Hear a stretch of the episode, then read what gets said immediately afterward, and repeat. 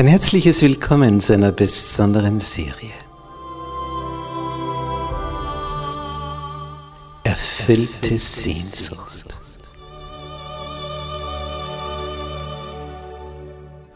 Die Welt der Bibel.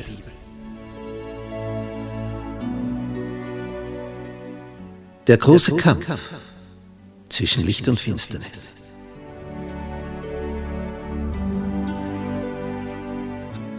Vom Schatten zum Licht.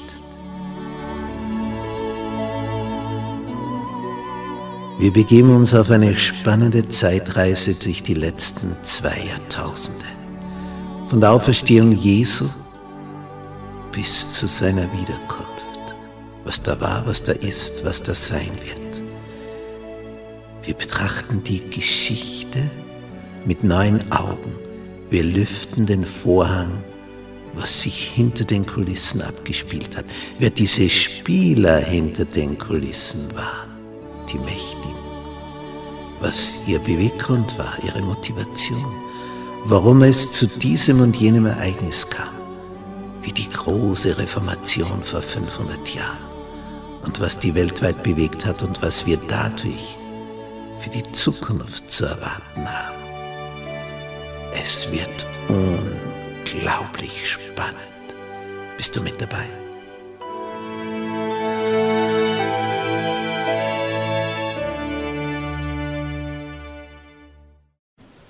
Gnade sei mit euch und Friede von Gott unserem Vater und dem Herrn Jesus Christus.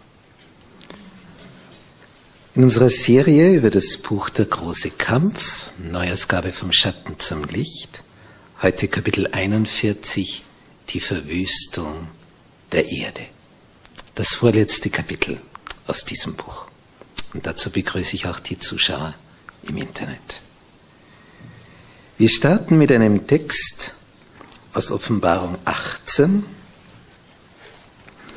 und ich lese dort ab Vers 5. Da geht es um Babylon, von dem es vorher heißt, dass es gefallen ist und dass wir aus diesem falschen System hinausgehen sollen. Und dann steht hier, ihre Sünden reichen bis in den Himmel und Gott denkt an ihren Frevel. Und dann weiter, in welchem Kelch sie eingeschenkt hat, schenkt ihr Zwie fältig ein. Und dann weiter, darum werden ihre Plagen auf einen Tag kommen. Tod, Leid, Hunger, mit Feuer wird sie verbrannt werden. Denn stark ist Gott der Herr, der sie richten wird. Und dann Vers 10. Weh, weh, die große Stadt Babylon, die starke Stadt. In einer Stunde ist dein Gericht gekommen. Durch die Offenbarung hindurch erleben wir Mächte, die das Volk Gottes bekämpfen. Und es wird sehr eng für die, die auf der Seite des Herrn stehen. Es wird so eng, ja, dass man den Eindruck hat, jetzt, jetzt ist es aus, jetzt gehen sie unter, jetzt werden sie vernichtet. Denn wenn wir an die Frage denken in Kapitel 13, wo dieses Tier, das die Heiligen verfolgt und das blutig durchführt, wie über dieses Tier in Kapitel 13, Vers 4 am Ende die Frage gestellt wird, wer ist dem Tier gleich? Wer kann mit ihm kämpfen? Also da gibt es niemand, der da auch nur annähernd sich da heranwagen kann. Und es werden die Nachfolger Jesu gejagt, verfolgt, umgebracht, gefoltert. Und am Ende scheint es so zu sein, dass Gottes Volk völlig an einem Tag, in einer Stunde ausgerottet wird. So ist der Plan. Aber letztlich werden die, die Jagd auf Gottes Volk machen, in einer Stunde ausgerottet. Es kommt genau umgekehrt, als wie die Verfolger gedacht haben. Nun, wie kommt es dazu? Das Maß der Ungerechtigkeit ist voll. Mitunter denken wir, Herr, wie lange noch? Was muss noch passieren? Was muss noch geschehen? Wie, wie böse muss dies und das noch ausreifen? Reicht es nicht schon längst?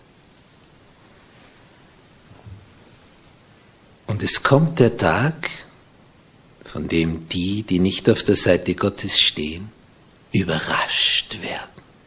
Denn scheinbar können sie handeln und wirken und ihren bösen Neigungen folgen, wie sie wollen und es passiert nichts, bis dann schlagartig alles zusammenbricht.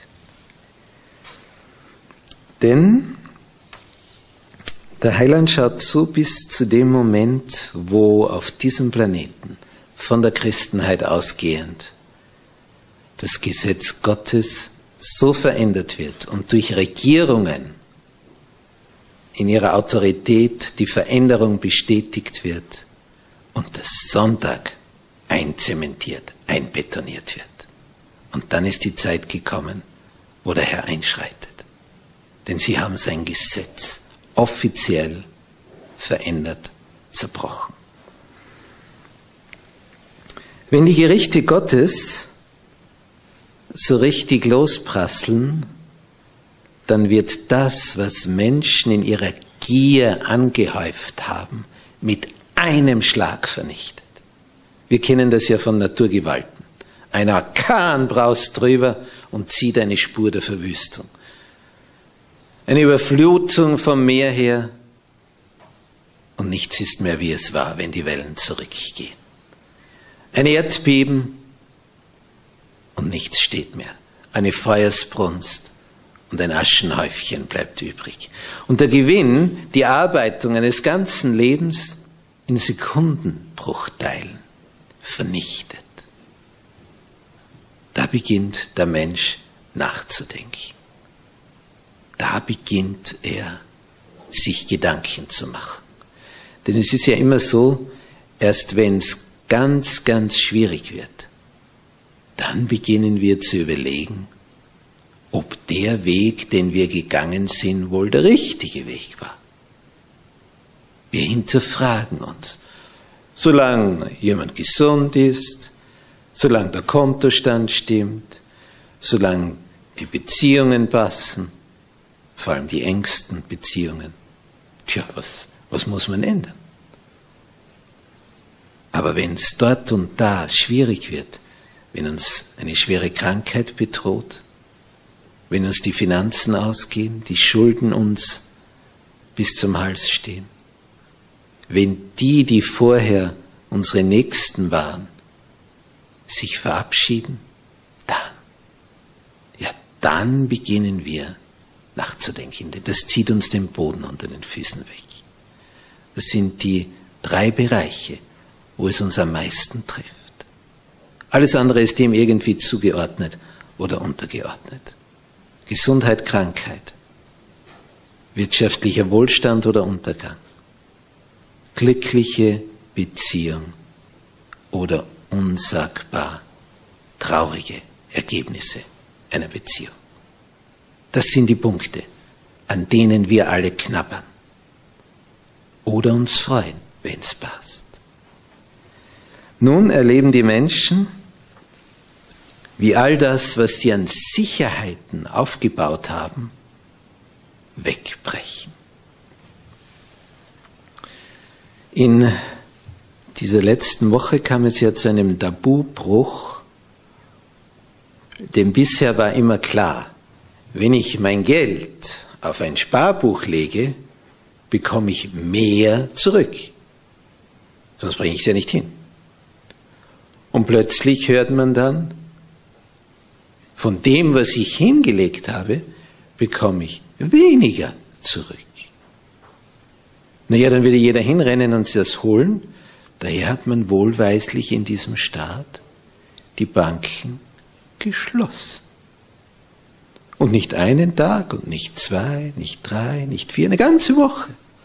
Bis das klar ist, wie die Regelung dann verläuft. Denn sonst würden sich ja endlose Schlangen bilden. Und keine Bank könnte das aushalten. Denn im Schnitt haben ja die Banken nur fünf bis zehn Prozent aller Sparbucheinlagen flüssig. Der Rest ist ja schon längst wieder weiter verborgt. Also das geht ja nie, wenn eine Notsituation kommt, dass man dann zur Bank geht. Das heißt, hingehen kann man schon. Aber egal in welchem Land, es wird nur in unterschiedlichen Sprachen dort stehen. Geschlossen. Und auf das, wo ich meinte, Zugriff zu haben, ist ja mein Geld. Geht nicht mehr. Und so steigen Unsicherheiten. Und das ist aber nur ein kleiner Vorgeschmack zu dem Zeitpunkt, wo Menschen alles verlieren werden, was sie bisher gehabt haben. Mit einem Schlag. Alles. Weg. Zack. Denn die Wiederkunft des Herrn, des Herrn Tag, wird alles, alles auslöschen. So auslöschen, dass die Menschen vor dem Scherbenhaufen ihres Lebens stehen. Und die, die sie dorthin geführt haben, die Geistlichen, die sie verführt haben, die falschen Hirten, die geraten jetzt in die Schusslinie. Denn das waren ja diejenigen, die gesagt haben, der Sonntag ist es, nicht der Sabbat. Und jetzt stellen die Menschen in diesem Vernichtungsszenario, wenn der Herr vom Himmel kommt, fest. Die haben uns ja angelogen. Das hat ja gar nicht gestimmt. Die Wirklichkeit ist ja eine andere. Und so froh, wie sie vorher waren, dass man ja sich eh nicht ändern muss, so erbost reagiert jetzt die Masse, als sie merkt, wir wurden belogen, betrogen, getäuscht. Und sie wenden sich gegen ihre falschen Führer, gegen die Verführer.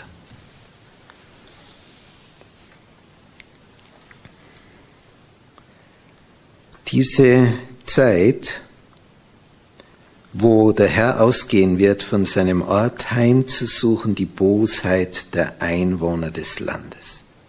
Das hat schon der Prophet Jesaja in Kapitel 26, Vers 21 so beschrieben.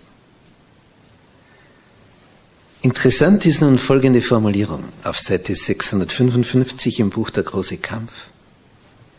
6000 Jahre hat der große Kampf gedauert. Wir haben 6000 Jahre Menschheitsgeschichte. Wenn die 6000 Jahre vollendet sind, dann ist es zu Ende. Wir wissen nur nicht genau den Anfang. Aber insgesamt, die Insgesamtzeit, die kennen wir. 6000 Jahre. Und diese 6000 Jahre hat Satan seine Hand im Spiel gehabt. Aber wenn die Wiederkunft Christi auf diesem Planeten stattfinden wird, dann heißt es hier auf der nächsten Seite 656, da werden die Gottlosen von der ganzen Erde vertilgt, verzehrt von dem Geist seines Mundes und vernichtet durch den Glanz seiner Herrlichkeit. Das Letzte, was Sie vorher noch sehen, wie all Ihre Besitztümer sich in Ruinen verwandeln. Sie verlieren zuerst alles, was Sie haben, und dann verlieren Sie Ihr Leben. Und dann werden Sie feststellen, Ihr ewiges Leben hätten Sie haben können, wenn Sie sich richtig entschieden hätten. Das wird tragisch. Der Prophet Jeremia hat das so beschrieben, wenn der Herr wiederkommt, Kapitel 25, Vers 33. Da werden die Erschlagenen des Herrn zu derselben Zeit liegen von einem Ende der Erde bis ans andere Ende. Die werden nicht beklagt, noch aufgehoben, noch begraben werden. Warum werden sie nicht beklagt? Warum gibt es keine Beerdigung? Warum werden sie nicht begraben? weil keiner mehr da ist, der das tun kann, weil sie schlagartig alle gleichzeitig umkommen, wenn der Herr kommt. Keine Überlebenschance, Für niemanden, denn es wird hier die Lufthülle entweichen. Und damit ist es ihm nur vorbei. Nur die, die auf der Seite des Herrn stehen, das haben wir ja gehört das letzte Mal schon, die werden vorher herausgeholt, evakuiert. So wie auf einer Insel, wo der Helikopter noch kommt, der letzte Rettungshubschrauber und du kannst einsteigen und davonfliegen, bevor die Insel niederbrennt oder unter den Wogen des Meeres verschwindet. Evakuierung in letzter Minute.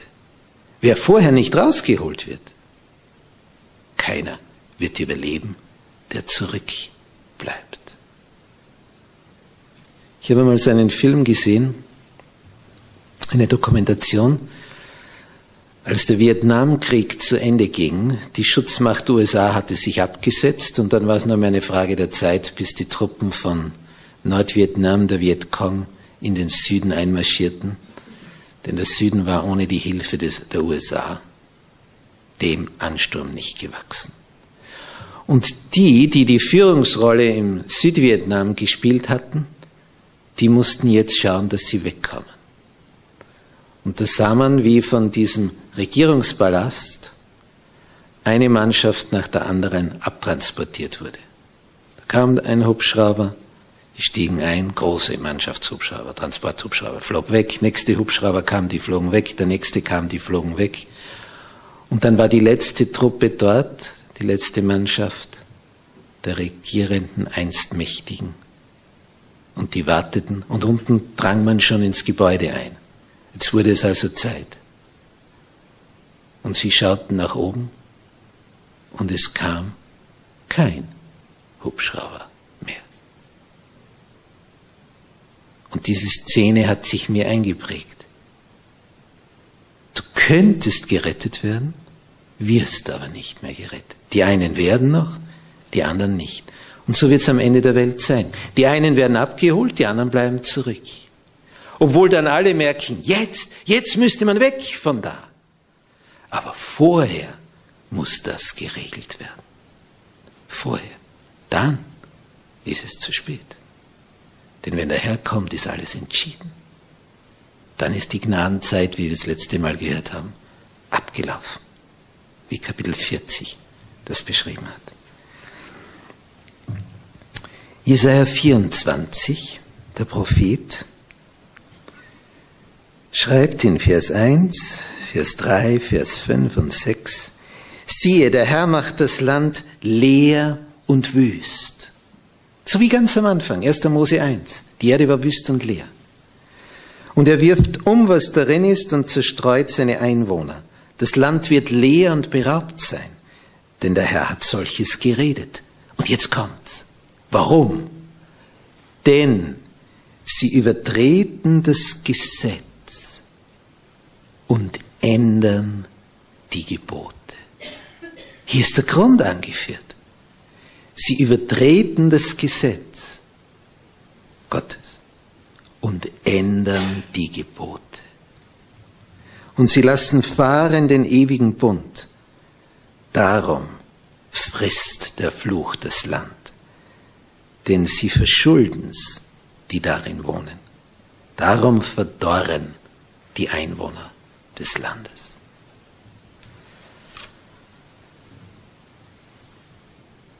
Wenn Christus sein Volk abholt, dann wird der Rest der Erde unbewohnt sein, weil alle anderen umkommen. Und die ganze Welt, heißt es hier auf Seite 656, die sieht dann aus wie eine öde Wüste.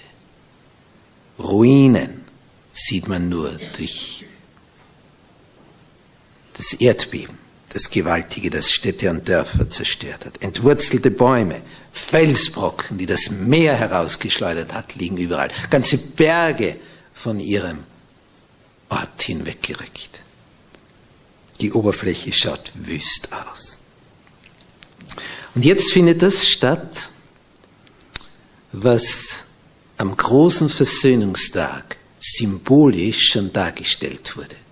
Da ging ja der Hohepriester in das Allerheiligste und hat gewissermaßen die Gesamtjahresschuld symbolisch mit sich herausgetragen.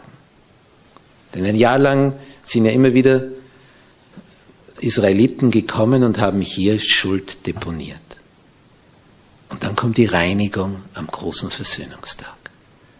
Und der Hohepriester geht symbolisch mit der Jahresschuld heraus und legt sie auf einen Bock. Und der wird in die Wüste gejagt. Und so wird es sein, wenn hier alle umkommen, denn die Sünden des Volkes Gottes, die im Himmel zwischendeponiert wurden, werden auf Satan gelegt. Denn er ist der Verursacher. Da hat sich also etwas wie ein Zwischenlager bewährt, das himmlische Heiligtum, unsere Sündenschuld dort zwischengelagert und am Ende auf den Verursacher wie beim Bumerang zurückgekehrt. Denn er hat es ja eingefehlt. Er hat uns ja dazu verführt. Darum will er natürlich nicht, dass deine Schuld letztlich bei ihm landet. Und er wird versuchen, eine Kluft zwischen dir und deinem Heiland hineinzutreiben, damit das nicht passiert. Dieser Weg der Sündenschuld beschritten wird. Es ist so ähnlich wie beim Atommüll. Sünde ist etwas Giftiges, Strahlendes. Und dieser Atommüll, wo du den auch hintun willst, äh, das Zeug ist immer gleich giftig und strahlend. Dann gibt es Zwischenlager und Endlager. Und so ist es auch mit der Sünde. Zwischenlager himmlisches Heiligtum, Endlager. Der Verursacher bekommt es zum Schluss draufgelegt. Satan. Und nun folgt für ihn eine Zeit, die äußerst hart ist. Denn 6000 Jahre lang konnte der Teufel mit uns Menschen spielen. Er hat immer wen gefunden, mit dem er arbeiten kann, durch den er Böses ausführen kann. Wenn aber jetzt alle tot sind, die er verführen konnte, und die anderen fort sind, die Gläubigen, hat er niemand mehr. Er hat nichts mehr zum Spielen. Er hat nichts mehr da, was er verführen kann. Und tausend Jahre lang kann er jetzt nachdenken. So beschreibt das die Bibel. Tausendjähriges Reich. Viele christliche Gemeinschaften haben gemeint, da wird's fein für die Menschen auf diesem Planeten, denn es steht ja in der Bibel, da ist Satan gebunden. Ja, er ist deswegen gebunden, weil er niemand hat, den er verführen kann. Und diese Zeit wird für ihn äußerst qualvoll. Da holt die Erde die Sabbate nach, die gebrochen wurden. 6000 Jahre Menschheitsgeschichte, 1000 Jahre verödeter brachliegender Planet. 6000 zu 1000. Wenn wir an die Schöpfung denken, 6 zu 1. Sechs Tage tut sich was, dann Ruhetag. 6000 Jahre Menschheitsgeschichte, da bewegt sich viel. Und dann 1000 Jahre die Stille. Der Planet holt seine Sabbate nach.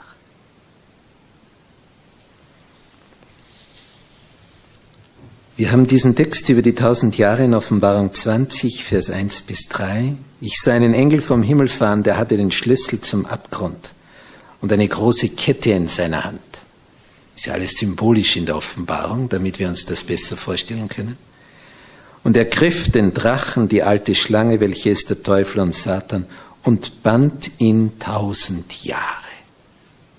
Ist so einfach.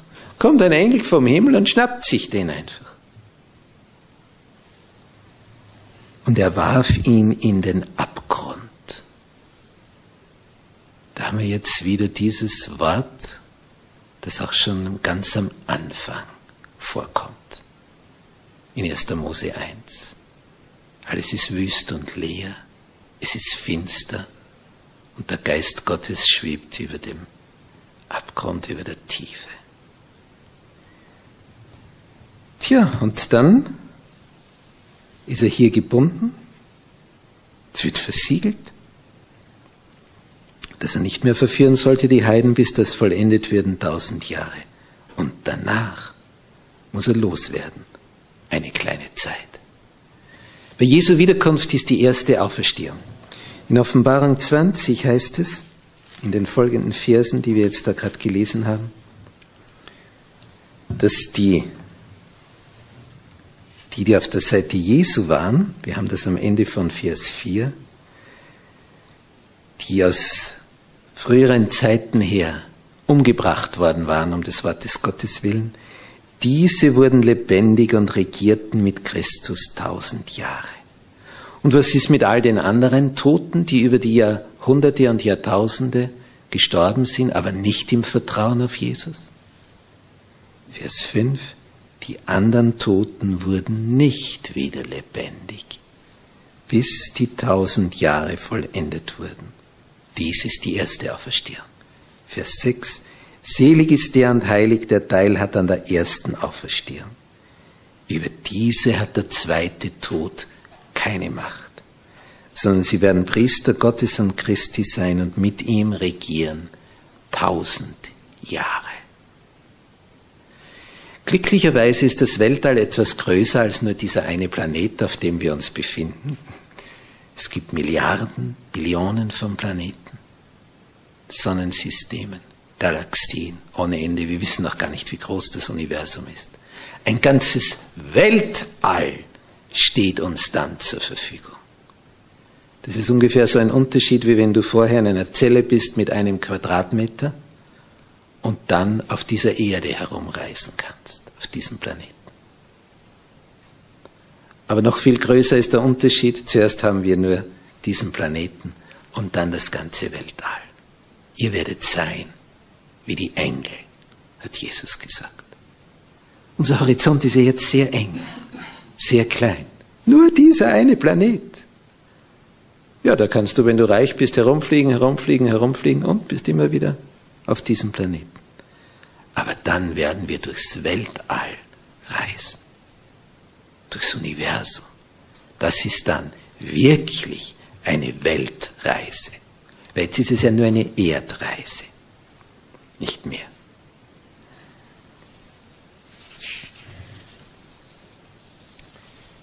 Es heißt auf Seite 658 im Buch Der große Kampf, 6000 Jahre lang ließ Satans empörerische Handlungsweise die Welt zittern. 6000 Jahre hat sein Gefängnis das Volk Gottes aufgenommen und er hätte es auf ewig gefangen gehalten. Doch Christus hat die Fesseln gesprengt und den Gefangenen zur Freiheit verholfen. Tausend Jahre lang wird Satan auf der verwüsteten Erde umherwandern. Während dieser Zeit sind seine Qualen unermesslich groß, obwohl ihm keiner was tut in dem Augenblick aber er denkt an die Zukunft und darum geht es ihm schlecht. Mit Zittern und Schrecken sieht er der furchtbaren Zukunft entgegen, da er für sein abgrundböses Tun leiden muss und für die Sünden, die er verursacht hat, bestraft werden muss. Was ist nun während der tausend Jahre, wo wir im Universum sind und nicht auf diesem Planeten? wo wir im Zentrum sind des Universums. Während der tausend Jahre, wir haben das auf Seite 659, während der tausend Jahre zwischen der ersten und der zweiten Auferstehung findet das Gericht über die Gottlosen statt. Der Apostel Paulus bezeichnet dieses Gericht als ein Ereignis, das der Wiederkunft Christi folgt. Und darum schreibt er in 1. Korinther 4, Vers 5, Darum richtet nicht vor der Zeit, bis der Herr komme, welcher auch wird ans Licht bringen, was im Finstern verborgen ist, und den Rat der Herzen offenbar. Denn heutzutage kann ja manch einer etwas verbergen und nicht wirklich kundtun, warum, weshalb, wieso er was gemacht hat. Dann liegt alles offen. Und dann ist es einfach zu urteilen, weil man ins Herz schauen kann. Daniel schreibt schon in Kapitel 7, 22, dass das Gericht gegeben wurde den Heiligen des Höchsten. Wir werden also über die Gottlosen Urteile fällen. Diese Zeit ist eine, wo wir nicht nur über Menschen richten, sondern sogar über Satan und seine Engel richten. Es ist uns eine enorme Machtfülle da gegeben. Paulus schreibt in 1. Korinther 6, Vers 3, weil nämlich in einer Gemeinde gestritten wurde vor weltlichen Richtern. Und Paulus sagt, ja Freunde, jetzt überlegt einmal. Und dann schreibt er, wisst ihr nicht, dass wir über Engel richten werden?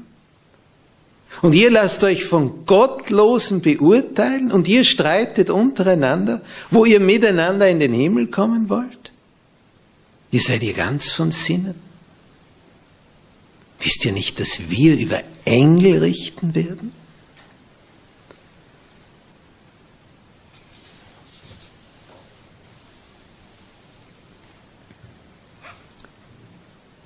Am Ende der tausend Jahre so schließt dieses Kapitel 41. Da wird die zweite Auferstehung stattfinden.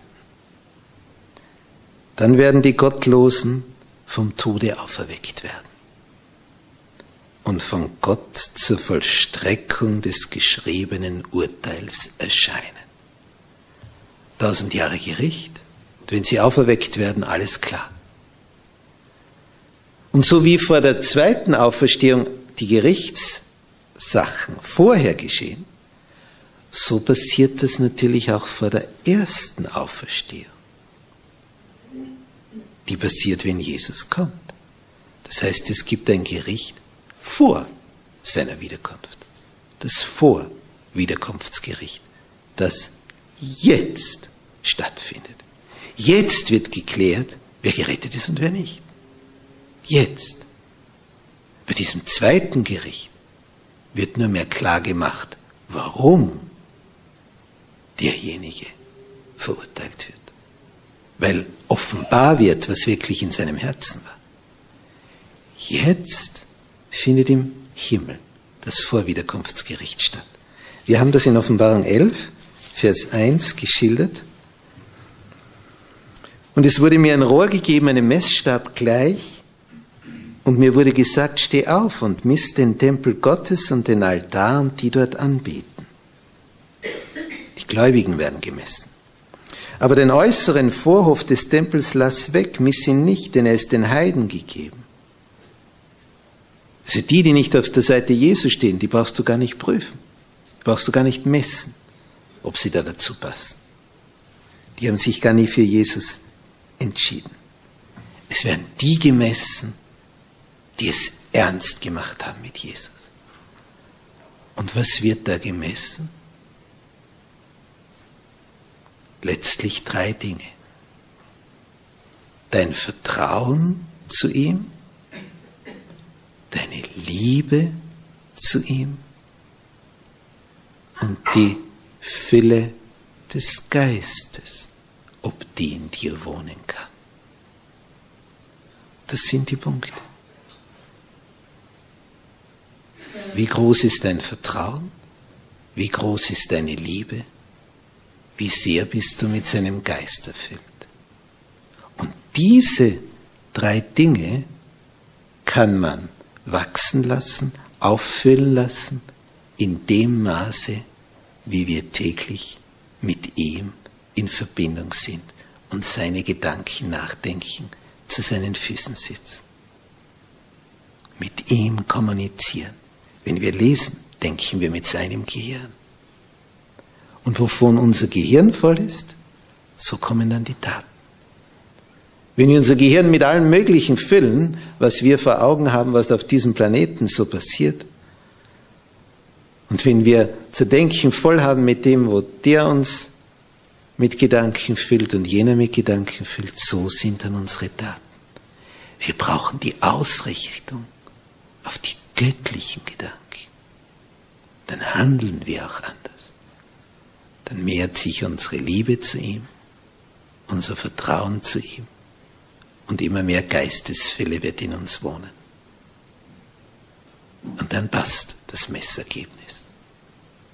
Wie groß ist deine Liebe? Wie groß ist dein Vertrauen? Wie sehr bist du mit seinem Geist erfüllt oder mit anderen Gedanken erfüllt? Darum wäre es gut für uns, täglich eine stille Stunde über das Leben Jesu nachzudenken. Dann sind wir auf der richtigen Spur. Dann können wir getrost dieser Zeit entgegensehen, wo die Evakuierung kommt und wir nicht nur nachsehen müssen, wenn die einen davon eilen ins Universum und wir zurückbleiben müssten. Die Chancen sind für jeden gegeben auf diesem Planeten. Nützt du die Chance? Amen. Unser Vater im Himmel, Dank sei dir du Lebensspender. Dank sei dir für jede Stunde, jede Minute unseres Lebens. Danke für die Kraft, die du uns schenkst. Danke, dass wir existieren dürfen und dass dein Plan ist, dass diese Existenz in Ewigkeit bei dir zugebracht wird. Du möchtest uns verwandeln verwandeln in einen neuen Körper, der nie mehr stirbt.